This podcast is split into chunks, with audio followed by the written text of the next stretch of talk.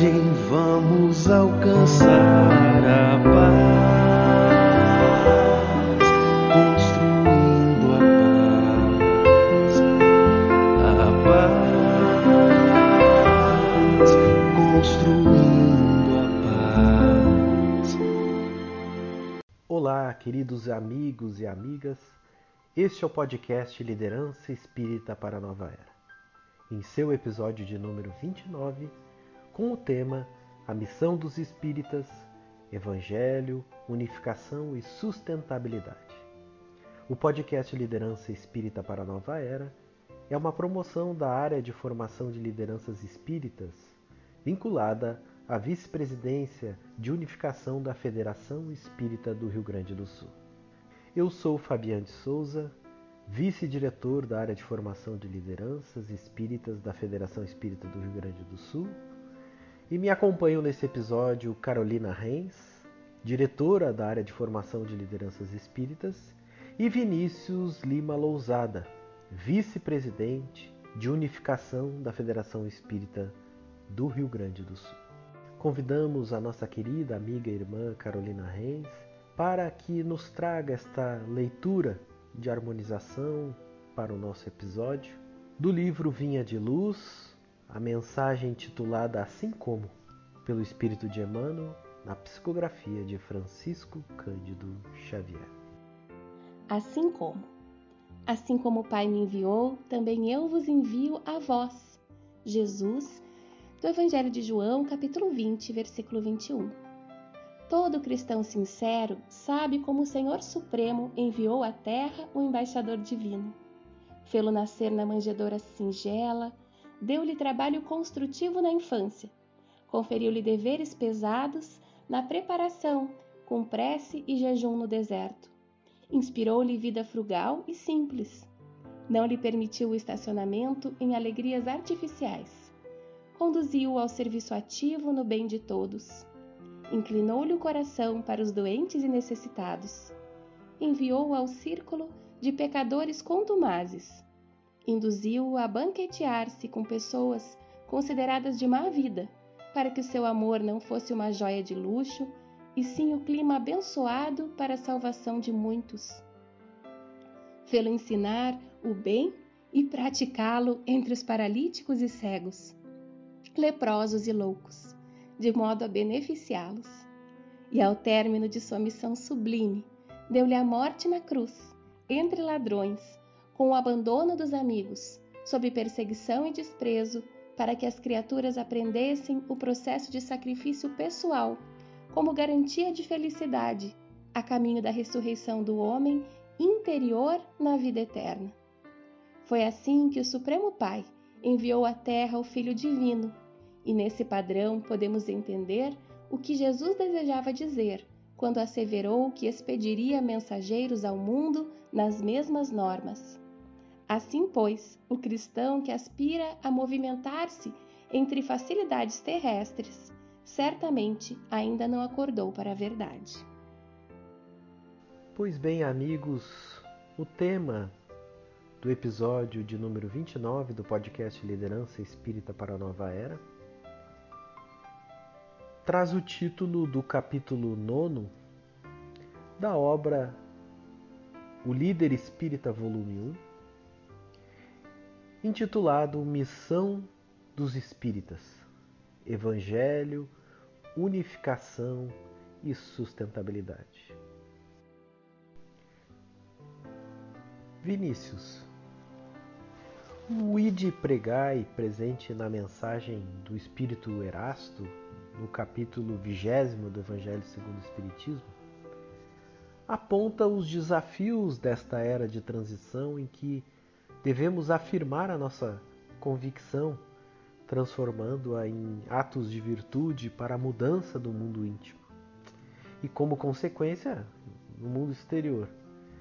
Eu te pergunto, amigo, quais as bases e aqueles princípios fundamentais para a consecução dessa em que nós podemos apontar, os espíritos nos sinalizam como sendo a missão dos espíritas?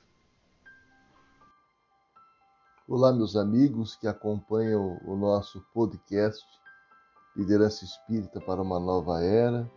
Nosso abraço muito fraternal e uma alegria tremenda de estarmos aqui juntos, ao nosso Fabian, a nossa Carolina, para refletirmos sobre o tema tão importante ao trabalho da liderança junto ao movimento espírita.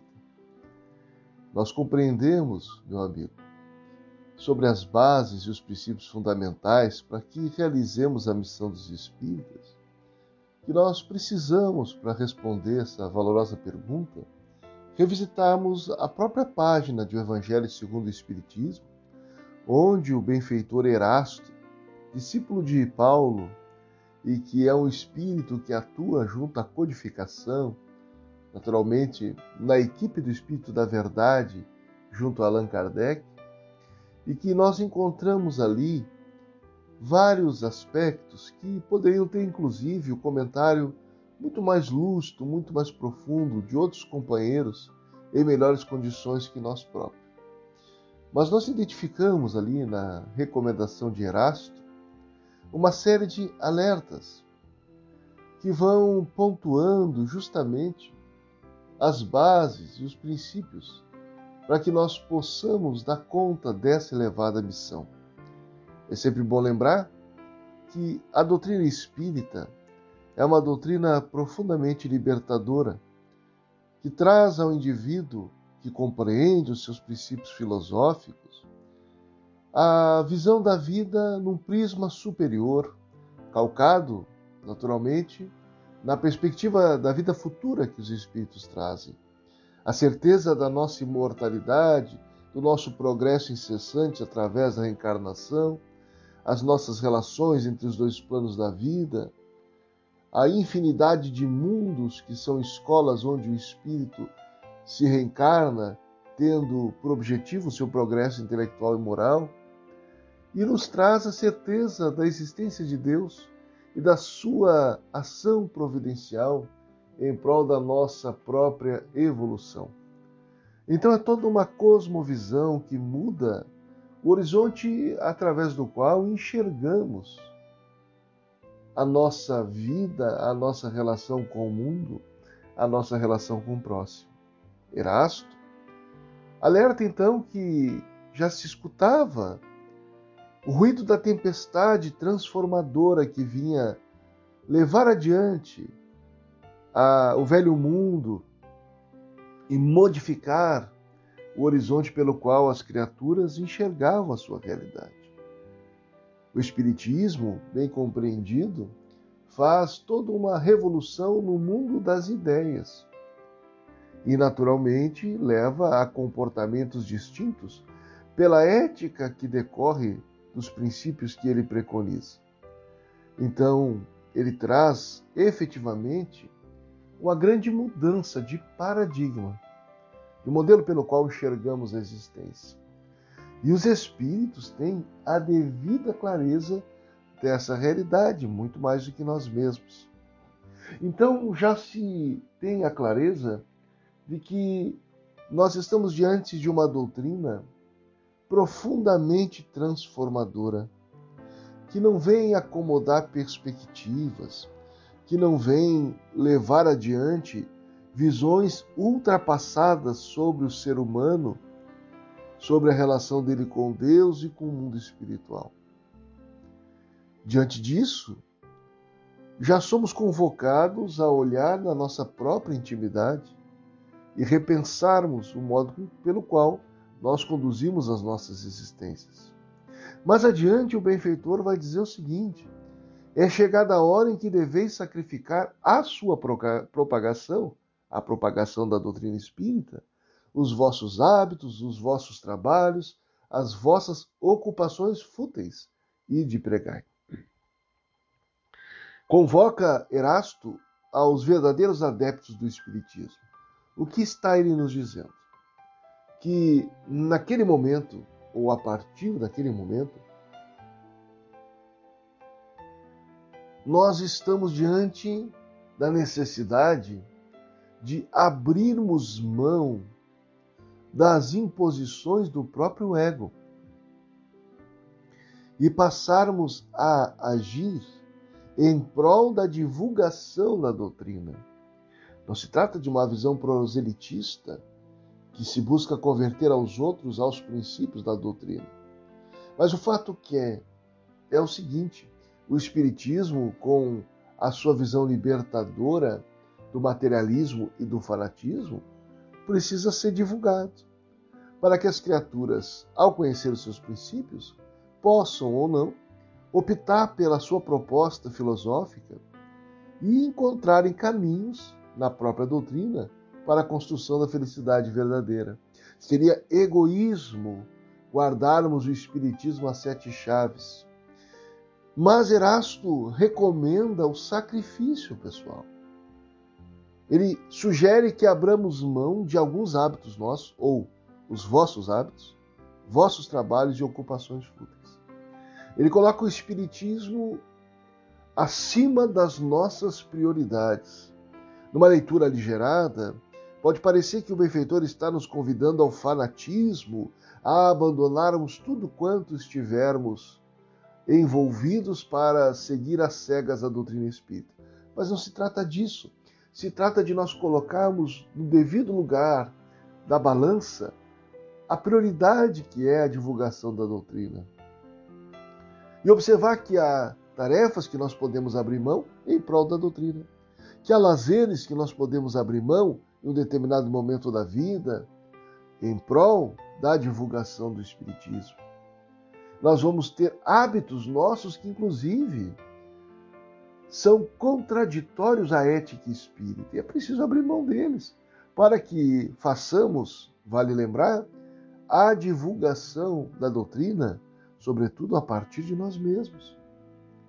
Lembra ele que nós vamos divulgar ou pregar a doutrina, lembrando aos ávaros o desinteresse, a abstinência aos dissolutos, a mansidão aos tiranos dos domésticos, tanto quanto aos déspotas. Vejamos, desinteresse ao ávaro. A pessoa pegada às coisas, a doutrina propõe, pela visão da vida futura, o desapego. Aos que se entregam aos vícios, a abstinência dos vícios. Aos que são violentos em casa ou que são dominadores na sociedade, mansidão. Pacificação íntima, pacificação nas relações. O Espírito está nos lembrando que nós vamos ter a doutrina espírita num polo oposto do que no estágio de inferioridade que nos encontramos, costumamos viver e ter como naturalizado determinados comportamentos em nossa cultura. Lembra-nos também que tenhamos consciência da nossa inferioridade diante dos mundos disseminados pelo infinito. Aí é uma convocação à humildade. Em liderança, isso é muito importante. Nós somos servidores, somos elos de uma grande corrente, somos um com os outros. Aliás, como lembra o pensamento africano Ubuntu, eu sou porque nós somos. E nós temos que ter clareza que diante da infinidade de mundos nós somos, abre aspas, poeira cósmica. O espírito imortal de valor bem reduzido. E aí nos colocamos à disposição para colaborar na difusão das ideias de consolação do Espiritismo, da fraternidade, da esperança e da paz. Erasto também registra que a fé e a virtude deslocam montanhas. Fé é conhecimento das verdades espirituais, compreensão, virtude e a disposição para o bem que deve ser experimentada por aquele que é adepto do Espiritismo. Não basta a fé, é preciso ter virtude, superando as viciações as mais variadas, tomando de coragem e trabalhando por cuidar dessa terra abençoada, arando o bem, disseminando o bem. Vejamos que os princípios para o atendimento da missão dos espíritas estão justamente na convocação que a espiritualidade amiga faz? A educação dos nossos sentimentos, para que testemunhemos a lei do amor, que é a base ética, moral fundamental do Espiritismo, consoante o Evangelho de nosso Senhor Jesus Cristo. Mas algo que é importante considerar sobre essa questão, Fabian e Carolina, é também que todos somos chamados à tarefa que o Espiritismo propõe para a transformação do mundo a partir da transformação dos indivíduos. No entanto, há os que fazem uma rota alternativa, paralela ou até se desviam do propósito. Como saber quem está atendendo, ou melhor, como saber se nós estamos atendendo a convocação que o Espiritismo nos faz de disseminação dessas verdades espirituais que não são invenção do Espiritismo, que estão nas tradições antigas, pois que são expressão das leis divinas. E nós simplesmente as temos de maneira compilada, organizada, à luz da racionalidade, à luz da inteligência, da ciência, da filosofia, da religiosidade esclarecida. E Erasto é taxativo. Se reconhece aqueles que estão no caminho verdadeiro do Espiritismo pelos princípios da verdadeira caridade que ensinarão e praticarão ou seja, que disseminarão pelas formas que estão ao alcance, mas que praticarão. A prova real, de fato, é a vivência daquilo que nós ensinamos. Esse é o grande desafio, porque preconiza uma luta constante que nós não vamos superar da noite para o dia, que o resultado não vai se dar amanhã, de superação de nós mesmos. Mas aí Erasto vai pontuando. Se reconhece os que estão no caminho do Espiritismo pelo número de aflitos que levam consolo, pelo amor ao próximo que vivem, pela sua abnegação, que é abrir mão de qualquer princípio de personalidade ou personalismo, pelo seu desinteresse pessoal, não buscando retorno algum, nem material, nem moral. Mas finalmente, pelo triunfo dos princípios que difundem. Porque são princípios que estão de acordo com a lei divina. E a lei de progresso é inexorável. Dia virá que estaremos todos espiritualizados.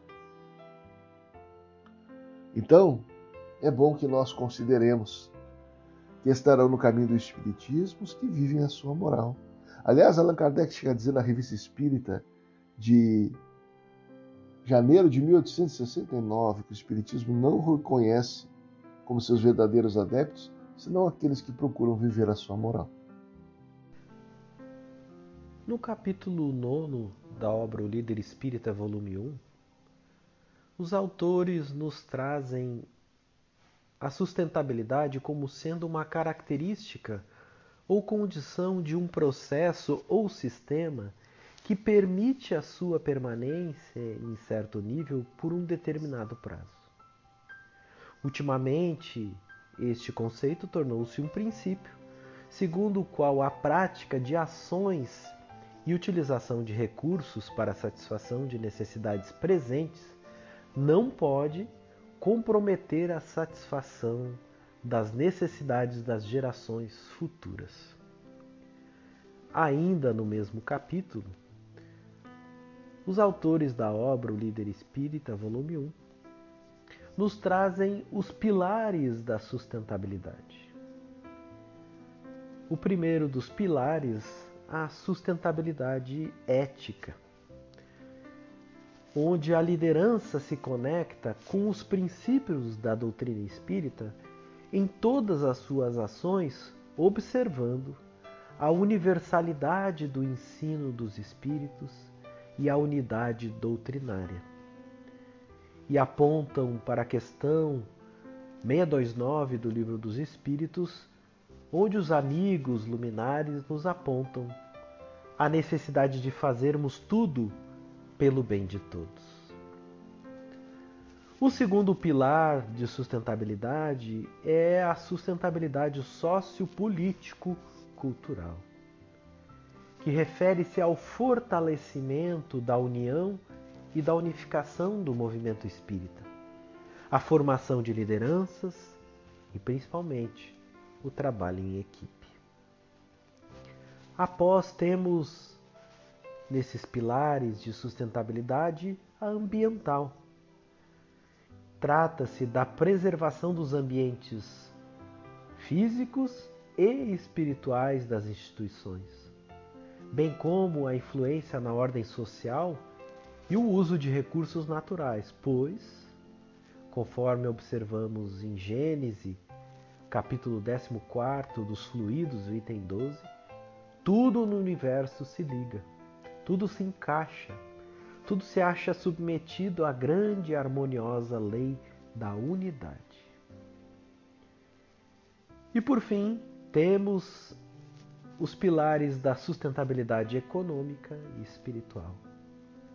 Na econômica é a consequência da prática dos demais pilares, uma vez que precisamos considerá-la com serenidade e clareza, observando o uso dos recursos financeiros como auxílio providencial a ser preservado para o atingimento da missão institucional do Centro Espírita e dos órgãos federativos por meio do uso digno do dinheiro em favor do alcance dos objetivos.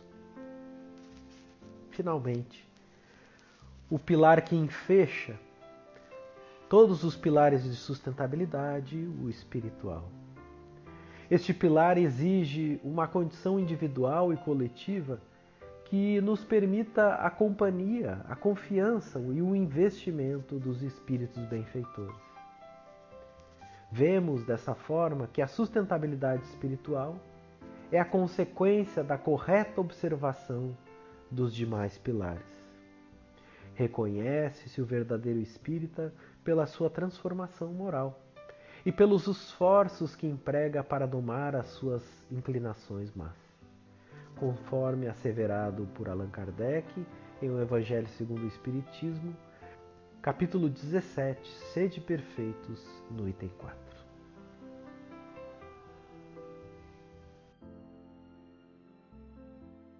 Carolina, amiga, como espíritos imortais que somos, o ponto de vista sob o qual devemos analisar a realidade e nos conduzirmos diante dela deve necessariamente ser a do espírito.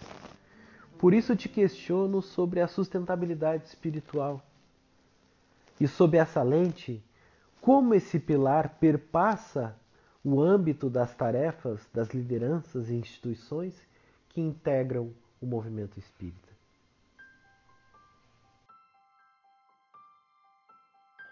Então, amigo, bem interessante essa questão para iniciarmos as nossas reflexões de hoje, mais especificamente sobre sustentabilidade.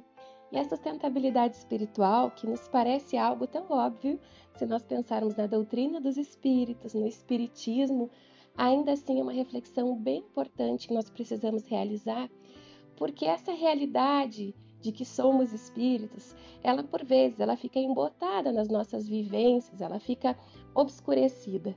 E quando nós falamos então de sustentabilidade espiritual, nós estamos falando de, dessa busca por termos uma conduta tanto individual quanto coletiva, que nos propicia a companhia, a confiança, o investimento da espiritualidade superior. Nós estamos falando de nos mantermos alinhados com aqueles que verdadeiramente dirigem as nossas tarefas, as nossas organizações espíritas. Então, uh, por mais óbvio que pareça, nós sabemos que todos nós temos as nossas fragilidades. Ninguém está uh, privado de sofrer, de estar vulnerável, de encontrar pontos de desafio que nos uh, fragilizem em profundidade. Então, dado que somos humanos nessa condição de espírito em evolução, em caminhada, a gente precisa atentar para que essas fragilidades não sejam os pontos de contato daqueles né, que não desejam a continuidade ou a harmonia da tarefa. porque nós temos a obsessão como uma realidade muito grande nas nossas fileiras espíritas e principalmente né, as, as, obsessões mais sutis e mais difíceis de serem identificadas e tratadas, que nós sabemos que são as fascinações. Por que, que é importante nós falarmos sobre isso, amigo? Porque nós uh, temos um desafio por muitas vezes que nos afasta dos nossos companheiros. E esse é um sinal de alerta muito bom para a sustentabilidade espiritual. Se o que nós pensamos, programamos, desejamos uh, estabelecer, organizar, agir, está nos afastando das pessoas, isso tem que ser um sinal de alerta. Se nós achamos que só nós temos razão, que só uh, nós estamos em condições de compreender, de vislumbrar e mais ninguém, é claro que a liderança ela tem um desafio de visão mas esse desafio de visão tem que ser compartilhado constantemente, até para que nós estejamos nos prevenindo através do trabalho coletivo e nos mantenhamos atentos à rigidez espiritual, que é indispensável para todas as tarefas que nós uh, desenvolvermos juntos no nosso movimento espírita. Então, a gente precisa atentar com muito carinho para essas características que tem nos deixado uh, invigilantes ou que tem nos deixado à mercê da espiritualidade que não deseja que uh, o Espiritismo cumpra o seu papel de consolador prometido por Jesus. Então, aquilo que nós fazemos é digno do amparo, do investimento da espiritualidade amiga. O que é que nós estamos uh, operacionalizando e atendendo carinhosamente nas nossas tarefas espíritas, em todas as tarefas espíritas. Jesus tem que ser nosso, a nossa meta, mas também o nosso meio, a nossa forma de caminhar. As nossas ações têm que estar muito embasadas e nós temos que estar muito atentos a essa as profilaxias espirituais, as higienizações dos nossos próprios pensamentos e das nossas organizações, de forma atentarmos às pequenas uh, as pequenas enfermidades que a gente sabe que os pequenos bichinhos podem fazer ruir uma grande árvore. Então, atendermos que os espíritos que nos, nos influenciam tanto na nossa vida, né, que, que de, de ordinário nos dirigem, como nos diz a resposta da espiritualidade à pergunta do Livro dos Espíritos, a questão 459, que a gente possa estar se conectando sempre com aqueles que vão nos dirigir para o bem, para a boa solução, para estarmos juntos com os nossos companheiros, para vencermos os desafios, construirmos pontes e não para nos afastarmos, nos acharmos melhores ou em melhores condições, incompreendidos e assim por diante.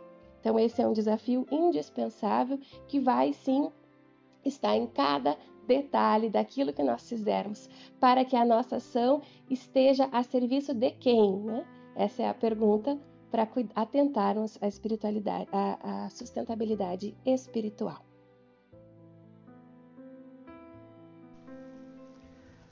Adentrando ao pilar da sustentabilidade ética e moral, nós percebemos isso muitas vezes é motivo, inclusive, de dúvida acerca dos diferentes significados do termo ético e moral. A ética está associada, segundo nos apontam os autores da obra O Líder Espírita, volume 1, ao estudo fundamentado dos valores morais que orientam o comportamento humano em sociedade. Enquanto a moral são os costumes, as regras, os tabus e convenções estabelecidas na particularidade de cada sociedade. Na etimologia também há diferença, porquanto ambos os termos têm origens distintas. A palavra ética vem do grego ethos, que significa modo de ser ou caráter. Já a palavra moral tem origem do termo latino moralis, que significa relativo aos costumes. Portanto, a ética é um conjunto de conhecimentos extraídos da investigação do comportamento humano. Ao tentar explicar as regras morais de forma racional, fundamentada, científica e teórica. É uma reflexão sobre a moral. E a moral é o conjunto dessas regras aplicadas no cotidiano e usada de forma contínua pelas pessoas. Essas regras se destinam à orientação individual, norteando ações e os julgamentos de cada um sobre o que é moral ou imoral, certo ou errado. O Espiritismo, no entanto, trata a questão do ponto de vista do ser imortal. Quando Kardec pergunta aos benfeitores do mundo que definição se pode dar à moral, eles respondem: a moral é a regra do bem proceder, isto é, de distinguir o bem do mal. Porém, esta distinção sempre foi motivo de interpretações feitas por meio de diferentes paradigmas, afetados pelas condições geográficas, culturais, temporais, sociais, enfim. Tanto a aplicação prática e imediata de regras, como a reflexão filosófica sobre elas, ensejaram ao longo do tempo conclusões de toda a ordem. Se a resposta dada pelos espíritos se resumisse ao primeiro parágrafo da questão anteriormente transcrita, também a doutrina dos espíritos não resolveria a questão. Mas na sequência da resposta, nós encontramos aqueles elementos para dirimir toda e qualquer dúvida que obstar a contradição. Dizem eles: funda-se na observância da lei de Deus o homem procede bem quando tudo faz pelo bem de todos. Por que então cumpre a lei de Deus?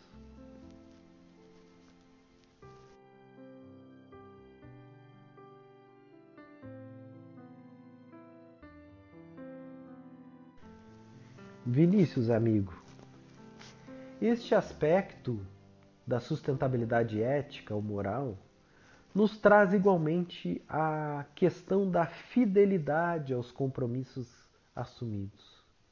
Como situar a conduta espírita em seus diversos campos de ação, como a tribuna espírita, em relação ao livro espírita, a integração nas ações e reuniões de unificação e, finalmente, perante os desafios muitas vezes conflituosos.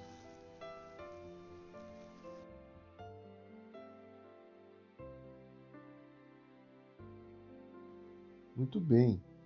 Sustentabilidade é uma categoria teórica, uma palavra-chave própria do campo ambiental ou do campo de estudos ecológicos. Ao que me consta, ela surge especialmente a partir da Conferência de Estocolmo em 1972 e diz respeito a um modo de vida, a rigor, que no momento presente não venha a prejudicar as condições de vida das gerações futuras. Nós nos apropriamos muito fraternalmente do conceito para o campo da liderança. Uma liderança sustentável é aquela cujo trabalho não compromete negativamente o futuro. Do ponto de vista do pilar da sustentabilidade ética das atividades do movimento espírita, nós precisamos meditar sobre a conduta.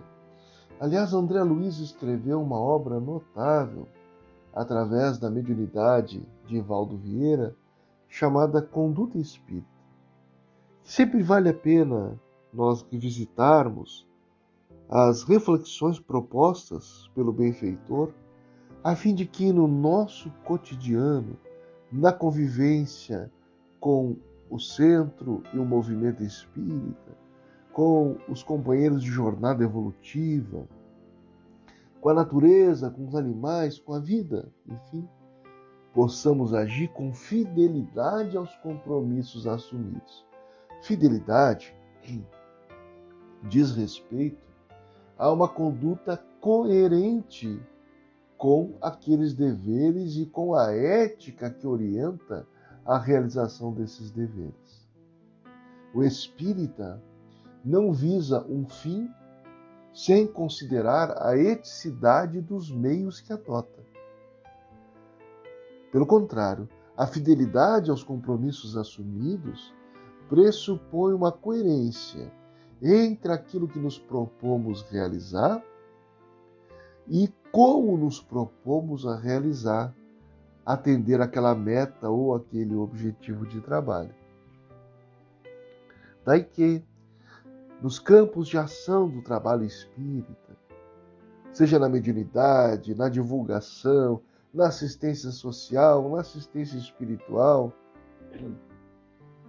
na evangelização das novas gerações, na orientação evangélico-doutrinária da família, nos mais diversos labores, na própria dimensão virtual do centro espírita. A ética deve orientar a nossa conduta, mas não é uma ética utilitarista do materialismo. É a ética que se estriba nos ensinamentos de Jesus, especialmente naquela regra áurea: façai aos outros o que gostarias que os outros vos fizessem. E aí a doutrina espírita é muito clara nesse sentido.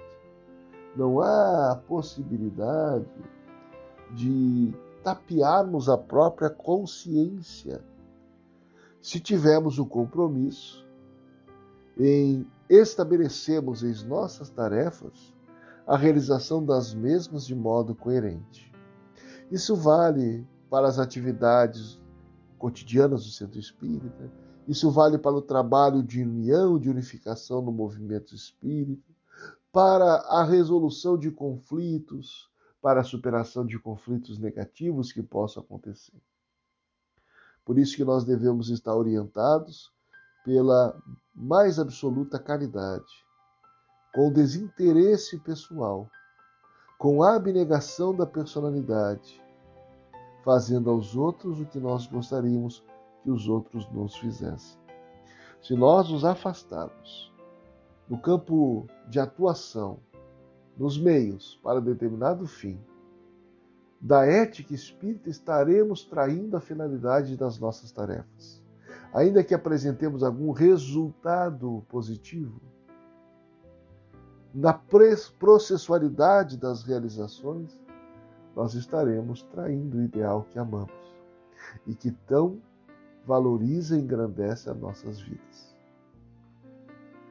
Na tribuna espírita, na orientação de nossas equipes, na liderança, nós necessitamos avançar isso me faz recordar uma página do benfeitor Emmanuel na obra Ceifa de Luz, que diz respeito ao tema subdesenvolvimento espiritual.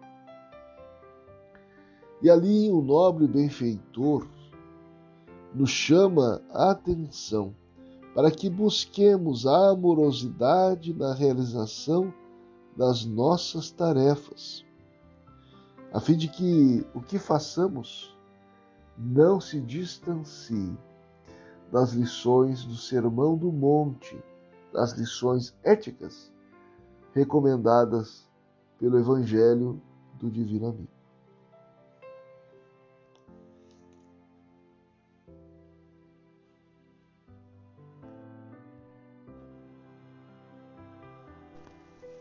Carolina, a união e a unificação, através dos relacionamentos e esforços conjuntos, como meio de manter e perenizar as ações de popularização da doutrina e de sustentação das necessidades gerais individuais, estão na base da sustentabilidade sociopolítico-cultural. Como a iniciativa do Programa de Formações de Lideranças Espíritas conecta com esse importante pilar de sustentação do movimento espírita.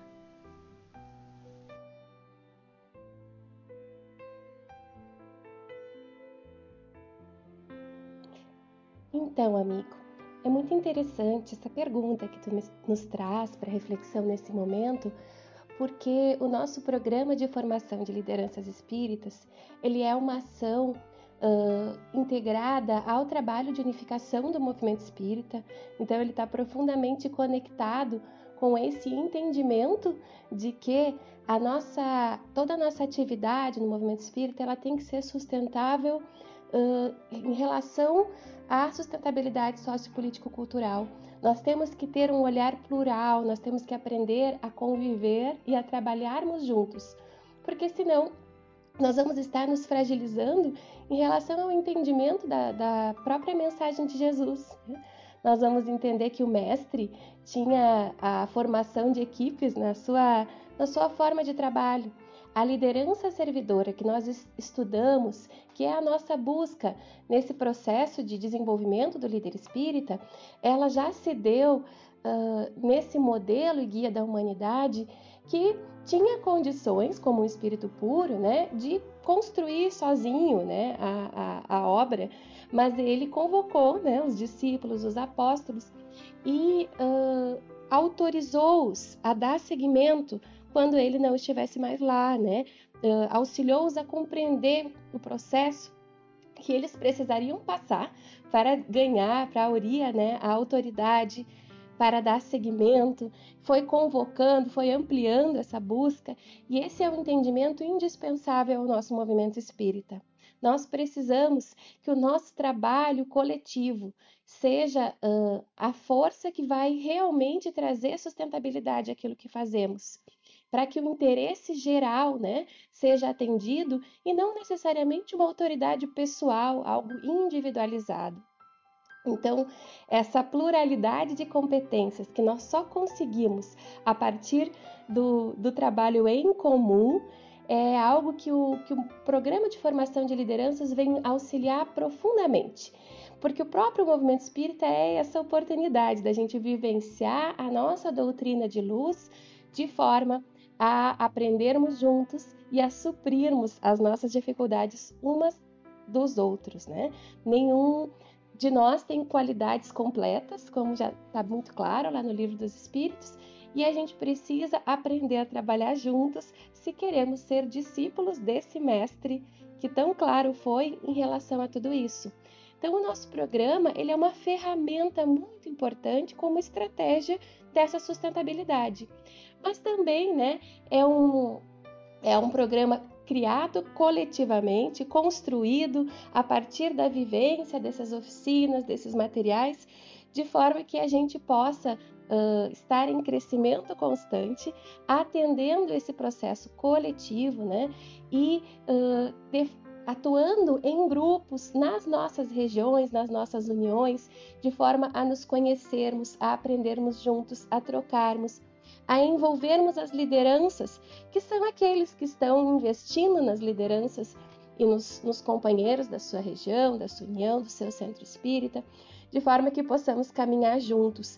Então, não só o programa em termos de conhecimentos, de habilidades e de atitudes a serem desenvolvidas, mas a forma, a organização desse programa também é um excelente desafio de compreensão da sustentabilidade sociopolítico-cultural.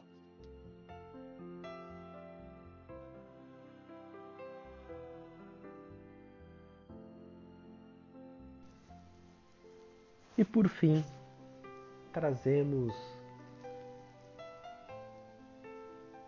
o pilar da sustentabilidade ambiental, tratando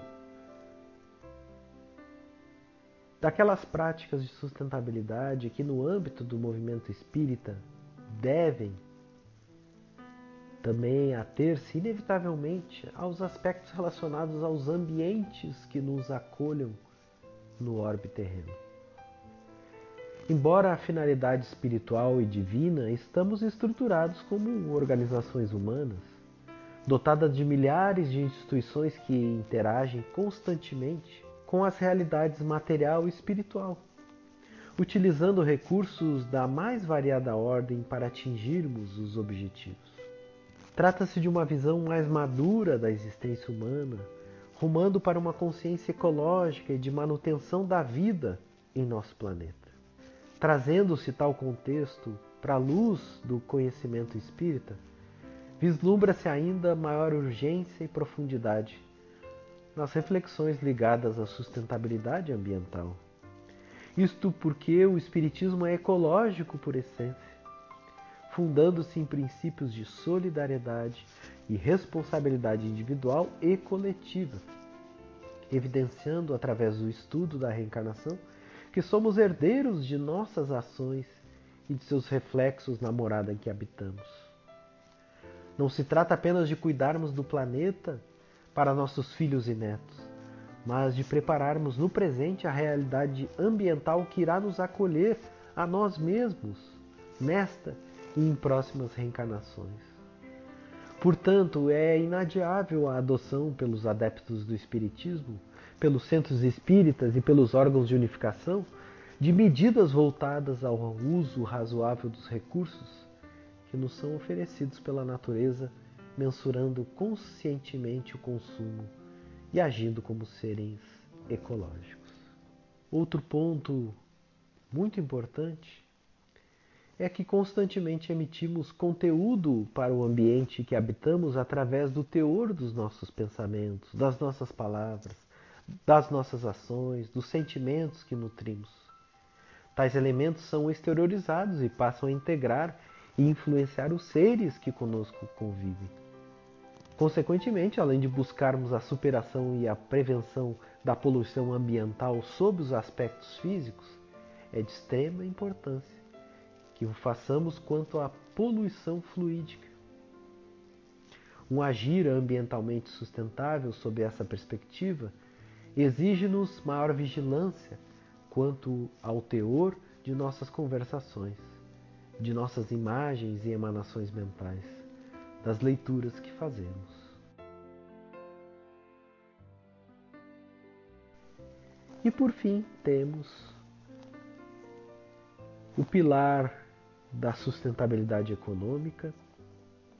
Na sustentação desses vários pilares que para o Centro e Movimento Espírita representam a manutenção da missão dos espíritas para o futuro.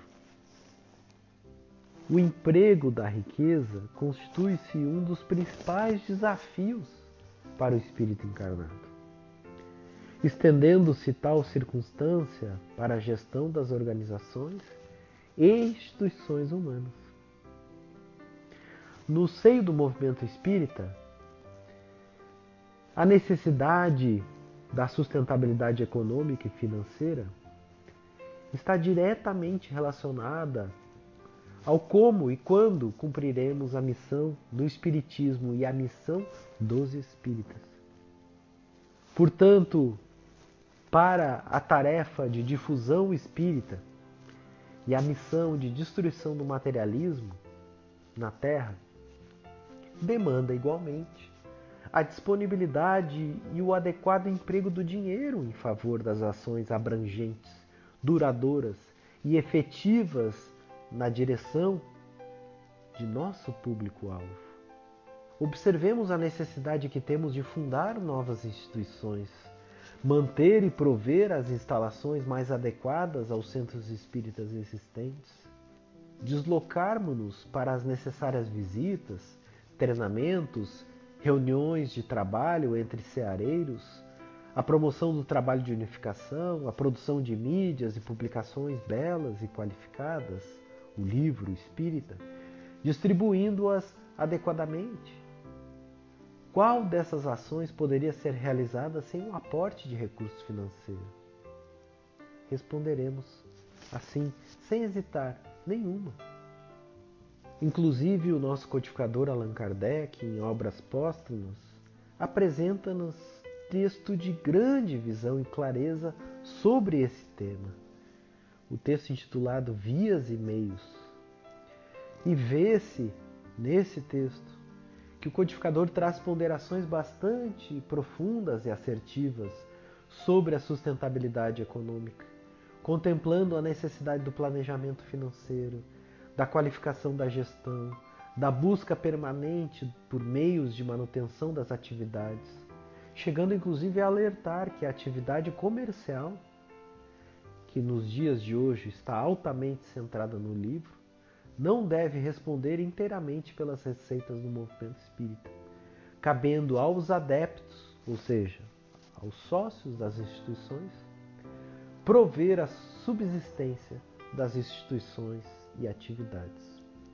Portanto, muitos são ainda os prismas da sustentabilidade econômica e financeira a serem objetos ainda de um diálogo permanente, ponderado, paciente e maduro no meio espírita. Tratemos, queridos amigos, dessas questões com assertividade, mas igualmente com a necessária serenidade e compreensão, buscando avançar no tema sem fraturarmos nossas relações ou nos indispormos uns com os outros. É questão que demanda bom senso, profundidade de reflexão e encaminhamento tal qual nos orienta Bezerra de Menezes nos temas de unificação, de modo urgente, mas não apressado.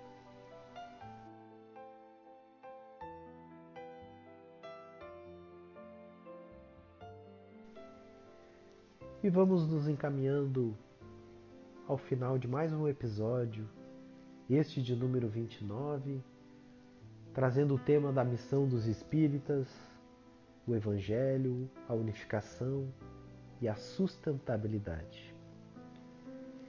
E convidamos a ti, querido amigo Vinícius Lousada, que nos traga em nosso momento literário a leitura da mensagem O Missionário, do livro Coletânea do Além, por Cruz e Souza, Espírito, na psicografia abençoada de Francisco Cândido Xavier.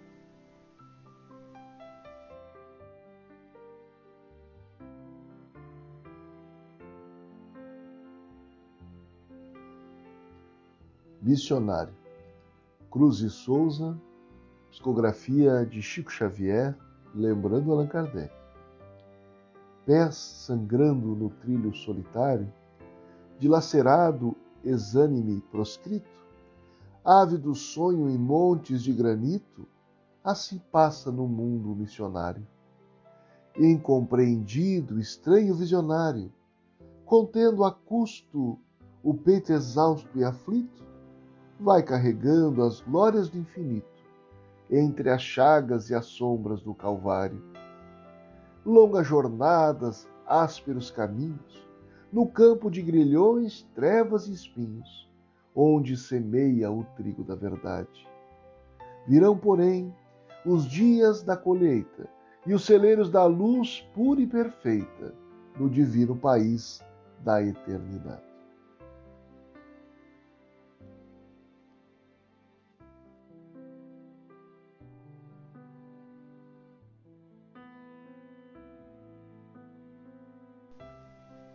Este foi o episódio de número 29, A Missão dos Espíritas, Evangelho, Unificação e Sustentabilidade, do podcast Liderança Espírita para a Nova Era.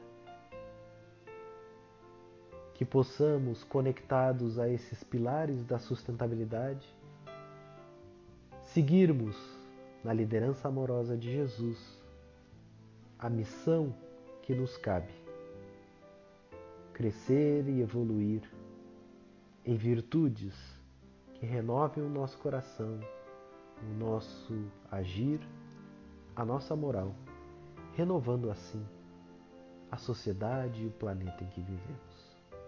Fiquem em paz na liderança amorosa do Mestre Jesus.